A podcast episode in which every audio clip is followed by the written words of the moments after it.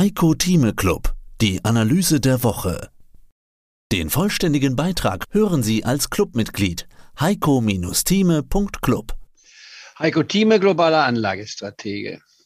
Das Notenbankentreffen in Jackson Hole, damit will ich beginnen. Das Notenbankentreffen im amerikanischen Jackson Hole ist immer wichtiger Maßstab für die Ausrichtung der Notenbankpolitik, nicht nur der Fed, sondern weltweit. Der Chef-Notenbanker der Welt, so will ich es fast mal sagen.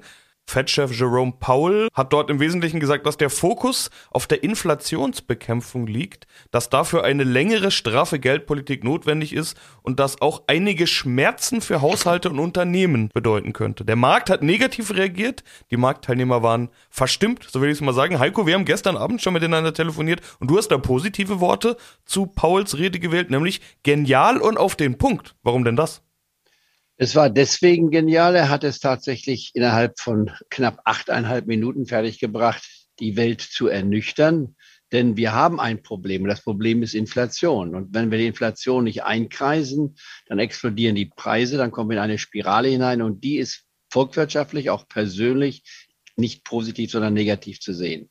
Eine Inflationsrate, die wir ja in den letzten Jahren hatten, nachdem wir vorher explodiert waren auch, nicht wahr, von zwei Prozent ist eigentlich das, was wünschenswert ist und auch wieder angestrebt wird. Das wird übrigens, um gleich vorweg zu greifen, kaum vor Mitte des Jahrzehnts erreicht werden. Dazu sind die aktuellen Zahlen einfach jetzt noch zu hoch.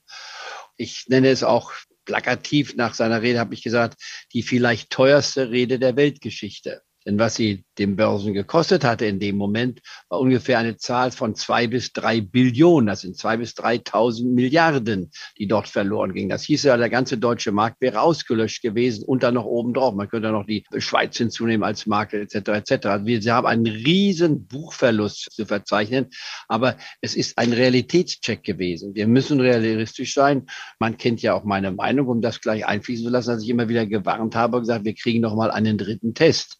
Dieser dritte Test ist dann jetzt relativ schnell gekommen. Wir waren hier unter der 12.800 Marke, müssen jetzt fragen, wie geht's weiter? Aber es war ein Schlag nicht ins Auge, sondern es war ein, ein Realitätscheck, den er gebracht hat. Aber das Geniale, muss ich sagen, ist, es in achteinhalb Minuten zu machen, ohne sich zu entschuldigen, sagen, so sieht es aus. Wir bekämpfen die Inflation, denn Arbeitslosigkeit brauchen wir nicht zu bekämpfen. Wir haben Vollbeschäftigung in Amerika.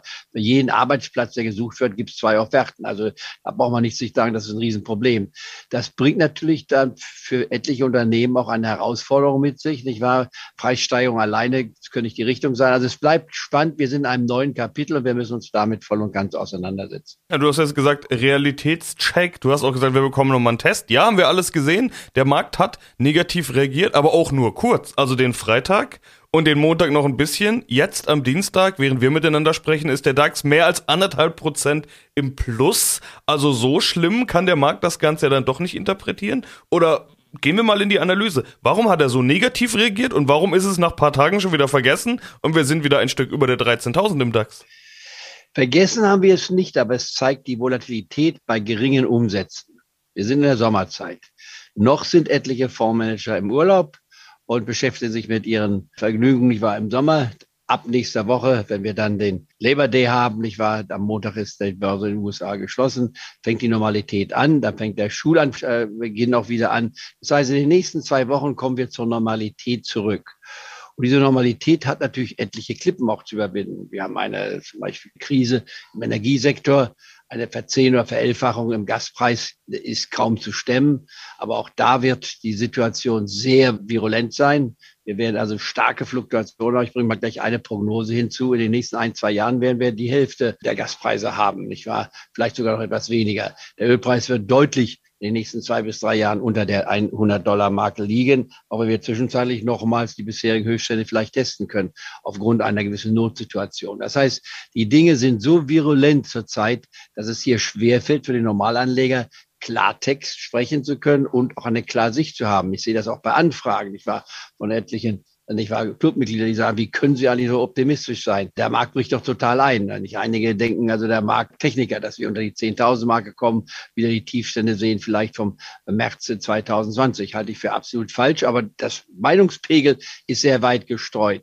Äh, ich fasse einmal zusammen, damit man auch weiß, wo wir stehen.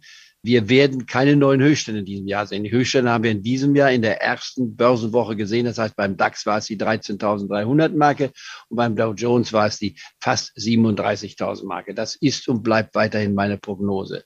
Wir werden im nächsten Jahr allerdings deutlich höhere Kurse haben, als wir sie heute haben. Wir werden auch am Jahresende höher stehen als heute. Werden wir weit über der 14.000 Marke stehen, das müssen wir sehen am Jahresende. Im nächsten Jahr wird die 16.300 Marke eine Herausforderung sein. Es ist noch keinesfalls sicher, dass wir sie nehmen können. Das ist das grobe Umfeld, wie wir jetzt haben. Nach unten hin bleibe ich dabei. 12.000 DAX, ein Schnaps darunter könnte noch möglich sein. Beim Dow Jones Index 29.000, ein Schnaps darunter könnte auch möglich sein, muss aber nicht sein. Und das, was wir gerade jetzt in dieser Woche, was du ansprichst, gesehen haben, ist die Gegenreaktion. Also eine Rede, die kurzfristig mal zwei bis drei Billionen kostet und danach wieder der Aufbau. Und was ist die Schlussfolgerung? Und ich bleibe bei einer jetzt strategischen Überlegung, die sich jeder aus meiner Sicht merken sollte. Bitte kauft keine Werte, die gerade steigen. Ihr habt so viel Zeit und habt auch Zeit gehabt gerade, Werte in den letzten Tagen zu kaufen, die gefallen sind. Sucht euch eure Werte aus, die ihr wollt. Ich habe 15 DAX-Werte von den 40 auf meiner Liste, die für mich absolut interessant sind.